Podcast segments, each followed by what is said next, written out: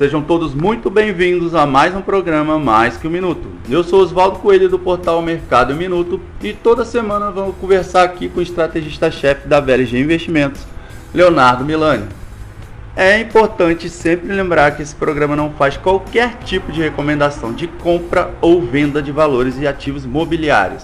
A ideia aqui é sempre apenas ter um debate sobre os temas em evidência no noticiário econômico e como isso pode influenciar no mercado financeiro. Na edição de hoje, vamos falar sobre mais um anúncio promissor de outra vacina contra a Covid-19 em desenvolvimento por um laboratório americano e também sobre o fechamento de mais uma temporada de balanços trimestrais das empresas listadas na bolsa nos Estados Unidos e aqui no Brasil. Léo, seja bem-vindo a mais um bate-papo nosso aqui no Mais que um Minuto. Prazer é meu, Oswaldo. É, obrigado aí pela pela oportunidade. tenho certeza que esse bate-papo vai ser excelente, né? Tem muita coisa legal aí para a gente trazer para quem ouve a gente durante esse comecinho de semana, né? Para quem quer ficar bem informado, eu acho que faz todo sentido acompanhar a gente aqui. Vou passar a bola para você para a gente começar esse bate-papo. Maravilha. Eu queria já aproveitar e engatar aí com os ouvintes o convite para que eles sigam o Mercado Minuto nas redes sociais, arroba Mercado Minuto, e também lá no nosso site mercadominuto.com.br para começar a nossa conversa aqui de hoje, Léo, eu queria que você falasse um pouquinho sobre a boa notícia divulgada hoje, a gente está gravando no dia 16 de novembro, pelo laboratório da Moderna, ou Moderna, aqui no Brasil, sobre a sua vacina em fase, fase final de testes, ter alcançado uma eficácia de quase 95% contra aí o novo coronavírus. Você pode falar um pouco sobre isso? Então, muito relevante, tomara que dê certo. É um tremendo catalisador é, para os mercados.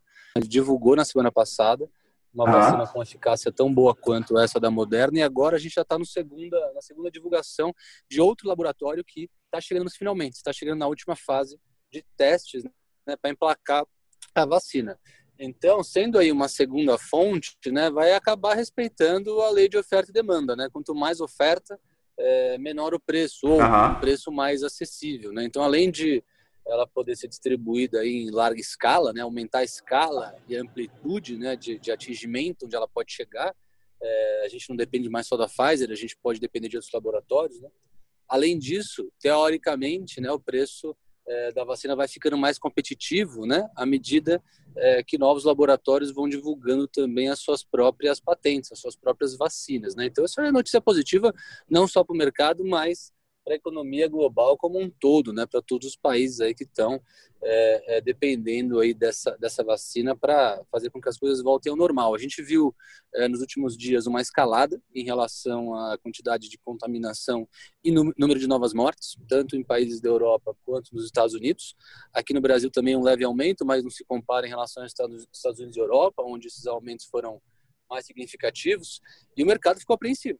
Né? Não dá para dizer que o mercado não ficou apreensivo, não. Pelo contrário, a volatilidade aumentou é, nos últimos dias é, e boa parte do noticiário é, vem trazendo aí esse esse risco da segunda onda. E agora que tem um novo laboratório que traz essa segunda solução, depois da Pfizer agora a vacina da da Moderna, é, os mercados reagiram muito bem. Eu acho que é, é notícia positiva aí para quem está nos ativos de risco. A gente viu o dólar caindo, a gente viu a bolsa subindo, a gente viu curva de juros fechando. Então, é notícia boa aí para os investidores.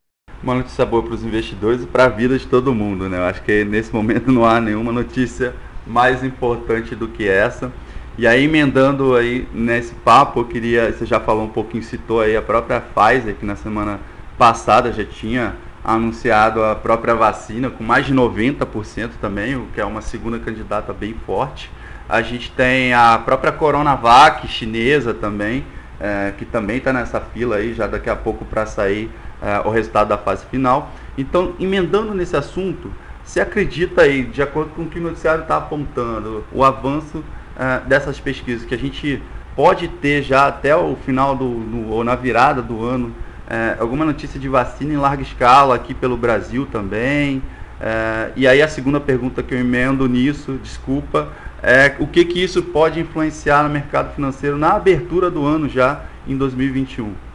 É, o noticiário está trazendo, e os próprios laboratórios estão dizendo isso, tá? alguns médicos, é, cientistas e os próprios laboratórios, que a comercialização é, vai começar mais para metade do primeiro trimestre, tá?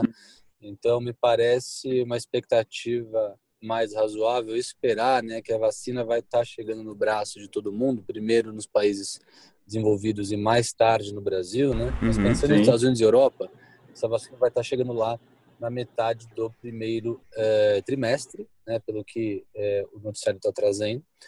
É, e aqui no Brasil, né, em outros países emergentes, me parece né, algo mais é, para metade aí do, do, primeiro semestre ou mais para o final do primeiro é, trimestre. Né? Então, é, notícia boa é que ela está chegando, talvez não seja na virada do ano. É, no Brasil está para chegar mais para o final do primeiro trimestre, países desenvolvidos mais na metade aí desse é, desse primeiro trimestre. De qualquer maneira, pensando em reação do mercado, pensando em comportamento de bolsa, pensando em comportamento de dólar, pensando em comportamento de curva de juros, a vacina não tem que chegar no braço da população para fazer preço. Uhum. A simples expectativa que ela vai chegar, é, o mercado lê isso como um evento positivo com data e hora marcada para acontecer. Se é um evento positivo com data e hora marcada para acontecer, as incertezas começam a sair do preço. Que incertezas que começam a sair do preço? Por exemplo, potencial de uma segunda onda. Por exemplo, potencial de novas rodadas de lockdown. Quando isso sai do preço, quando essa incerteza sai do preço, a volatilidade diminui e os investidores começam a alocar mais recursos em ativos de risco. Então, onde é que eu estou querendo chegar? As pessoas não precisam estar começando a serem vacinadas para o mercado testar novas máximas. É, basta que essa expectativa se desenrole favoravelmente. Então, o mercado vai antecipar a vacinação em massa. É, não é por, por, isso que né, a gente lá na VLG conversa muito com os clientes em relação a o que é comportamento do mercado e o que é o fato consumado. O dia do fato consumado é legal, é importante? Muito. É uma tranquilidade para a sociedade, não só do Brasil, mas para a população mundial, as pessoas começarem a serem, serem vacinadas.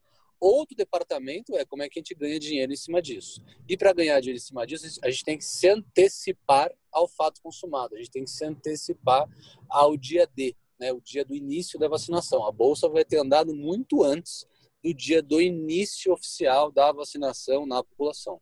A bolsa, né, o dólar vai ter caído muito antes, né, a curva de juros vai ter fechado muito antes do dia D, né, do dia do início da vacinação propriamente dito. Né? Esses ativos de risco eles começam a se valorizar à medida que as expectativas vão ficando mais claras, à medida que as incertezas começam a sair do preço. Né? Quanto mais clareza o investidor tem do que vai ser o cenário, e um cenário com vacina é um cenário de mais crescimento econômico, certamente, uhum. é, mais o investidor vai se antecipando e alocando capital nesses ativos de risco. Certo. É, desculpa o meu abuso aqui, mas enfim, tentando é, avançar um pouquinho né, né nessa tua, tua percepção. É, o que você está colocando é que assim, é, me corrija se eu estiver errado, é, para o ouvinte, para o investidor que está querendo aplicar o dinheiro, o mercado futuro ele já está começando a se movimentar agora. É isso, né? A bolsa já voltou para 106 mil pontos, então a bolsa já está fazendo novas máximas recentes, não chegou naquela máxima ainda do final do ano passado, mas se recuperou bem nos últimos dias com esses dois anúncios, tanto da Pfizer quanto da, da Moderna. É, Nasdaq, S&P é, e bolsas europeias se recuperando fortemente, é, Nasdaq e S&P fazendo máximas mesmo. O dólar é, é, perdendo valor em é, frente a moedas de emergentes, né? então não foi só o real né, a nossa moeda que ganhou valor em relação ao dólar, moedas de países emergentes, de maneira geral, ganharam valor em relação ao dólar, e a curva de juros no Brasil fechou, assim como curva, curva de juros de países emergentes também fecharam. Ou seja, é exatamente o que você está falando, o futuro está sendo antecipado. É, que não é nenhuma novidade. A maneira com que o mercado se comporta não, não, não é a novidade. Já está lá na teoria das expectativas, já está lá na aula de finanças, já está lá na aula de economia né, a teoria das expectativas racionais, que é o investidor né? colocando no preço a expectativa do que vai acontecer no futuro. Quando o futuro chegar, é, é, o que a gente está colocando no preço hoje já vai estar tá totalmente incorporado no nível dos ativos, no nível de preço dos ativos. Né? É, é por aí. Né? O futuro está tá sendo antecipado hoje, é exatamente isso. É a teoria das expectativas racionais. Beleza. Então o mercado segue uma tendência e as pessoas vão é, investindo através disso. E aí, aproveitando essa questão da tendência, já que a gente está falando disso aqui um pouquinho, eu queria entrar no segunda, na segunda pauta contigo, na segunda pauta de hoje, que é justamente sobre a, a tendência do mercado da Bolsa brasileira a partir do fechamento de alguns balanços trimestrais que a gente teve ainda essa semana, saindo os últimos e tal, do último trimestre, que já apontam a retomada em algumas áreas, enfim, em alguns setores. Eu queria que você falasse isso de uma forma mais é, ampla para os nossos ouvintes. É, a temporada de resultados, é, tanto aqui no Brasil quanto lá fora, Estados Unidos principalmente, mostrou a recuperação em V. Aquela recuperação em V era a principal discussão quando a gente estava lá no final é, do auge do pânico, né? no final do primeiro semestre. A principal discussão, a discussão que dominou o noticiário entre os economistas era essa, né? Será que a recuperação é, das economias é, vai ser rápida ou a recuperação das economias vai ser mais lenta, né? Esse era o principal ponto de interrogação. À medida que os dados foram, forem sendo divulgados, né, foram sendo divulgados em relação ao terceiro TRI e agora, principalmente, o balanço das empresas referente ao terceiro TRI foi divulgado, que a recuperação, de fato, foi bastante rápida. Né? Uhum. Isso não é achismo, isso é evidência anedótica do que a gente está vendo no balanço das empresas de capital aberto. Né? Empresas é, que têm um caráter super cíclico, setores têm um caráter super cíclico, divulgando resultados muito bons. Estamos falando aqui, por exemplo, de construção civil. Né? Então, resultado de Cirela, resultado de Ezetec, resultado de MRV, é, mostrando não apenas é, é, crescimento de vendas, mas crescimento de lançamentos também. Né? Então, quando o construtor está lançando, é sinal que ele está esperando mais venda futura ainda. Né? Então, está tá, tá sendo aumentado demanda, principalmente. Tem uma demanda aquecida, né? Exatamente. Setor. Não ouvi, não ouvi, cortou a pergunta. Vamos lá. É, eu estava perguntando para você, é, justamente sobre o setor da construção, que ele acaba sendo um impulsionador de outros setores. Né? A gente sabe que quando a construção começa a aquecer é, o setor de novos investimentos, como você estava colocando, isso movimenta outros setores paralelos que acabam crescendo junto. Com certeza, além do nível de emprego. Né? Uhum. Estamos falando aqui não só uh, da loja pequena ou média que vende material de construção, mas estamos falando também de, de nível de, de desemprego melhorando. É exatamente isso. A construção civil, junto com a indústria e o setor de serviços, né, empregam muita gente. Quando a gente pega resultado de Randon, resultado de OSP, né, resultado de empresas que produzem insumos e carrocerias para veículos pesados, é, é indústria é, e não é indústria de, de aço plano, não, né? É indústria uhum. de, de bens de maior valor agregado que divulgaram resultados muito bons também. Né? Então, você pega umas, umas Minas e uma CSN é, no mundo de aço plano, estamos falando aqui de automóvel, geladeira, linha branca, divulgaram resultados muito bons, e a indústria pesada também, Randon, IOSP, Tupi, é, divulgaram resultados também muito bons. A indústria, é, assim como o setor de construção civil, mercado também muito cíclico. Tá? E eu fecharia aqui os comentários é, do, dos resultados trimestrais para falar do resultado dos bancos e do resultado das varejistas físicas, né, que depende de venda de loja física. Né? As Sim. varejistas que dependem de comércio eletrônico, essas já tinham voado no segundo trimestre e continuaram voando agora no terceiro tri. Então, Via Varejo, resultado muito bom, Magazine Luiza, resultado muito bom, P2W, lojas americanas, os resultados já tinham sido bons no segundo trimestre, foram muito bons agora também. É, agora, o resultado dessas empresas que dependem de venda física em loja de shopping, lojas Renner, Ering, C&A, Marisa, surpreendentemente, também divulgaram resultados melhores. Ou seja, aparentemente, é, é, a economia está se recuperando de fato. Você pega o resultado de bancos, né? A inadimplência caiu, concessão de crédito aumentou, o lucro dos bancos aumentou. É, a gente já começou a ver o primeiro movimento de reversão de provisão, é o que os bancos fazem quando a perspectiva de maior inadimplência ela cai. Né? Então, estou é, com a expectativa de começar a receber. Sou um banco, estou com a expectativa de começar a receber é, o que eu tinha de dívida em atraso, por exemplo. Vou lá e reverto provisão. Vou lá e uso parte daquela minha reserva de emergência para ser revertida para dentro do meu balanço de novo. Essa é a reversão da provisão.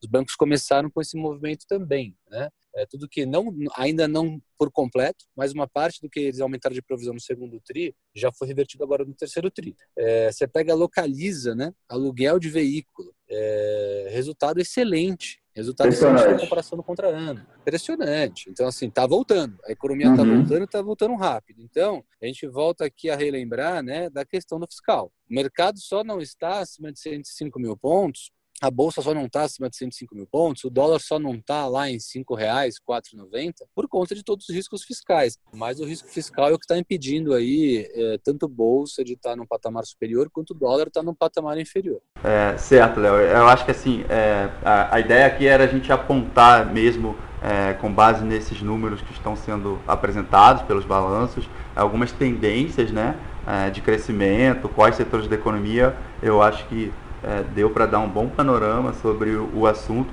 Eu não sei se você quer colocar mais alguma ponderação a respeito disso, porque a gente está chegando no final do programa. Não, eu acho que é isso. A, a, mensagem que, que fica dos resultados trimestrais é que a economia de fato está indo muito bem, obrigado, né? E que o governo, colocando um ponto final nesse risco é, fiscal, é, todos os ativos devem né, se, se valorizar ainda mais. Né? Eu acho que o principal risco é esse principal risco não está sendo de nível de atividade. O nível de atividade é, está indo muito bem, obrigado.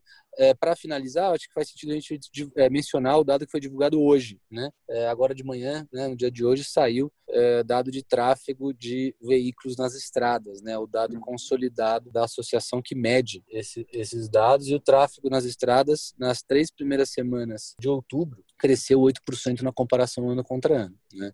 Então, assim, até a quantidade de veículos nas estradas já está aumentando. No caso do Brasil, isso é um tremendo indicador de nível de atividade aquecido, porque as ferrovias são muito, né? O sistema ferroviário brasileiro ele é super subdesenvolvido, né? Então, mais Sim. tráfego nas estradas certamente é igual mais nível de atividade. E estamos falando é, do primeiro mês do quarto tri. Né? Então, aparentemente, não é uma economia que foi bem só no terceiro tri. Já começaram a sair alguns dados referentes ao quarto tri é, que já estão apontando para essa continuidade aí da, da melhora gradual da economia. Eu queria é, fechar, enfim, então, e agradecer a sua participação aqui, Léo Milani. E, enfim, e te convidar, não nos abandone na semana que vem, ok? Estaremos juntos, Oswaldo. Conte comigo. Um grande abraço, então. E aí eu aproveito para reforçar mais uma vez um pedido para você que está nos escutando aqui para seguir o Mercado Minuto nas redes sociais e também acompanhar o noticiário através do nosso site mercadominuto.com.br. Até a próxima semana. Tchau, tchau.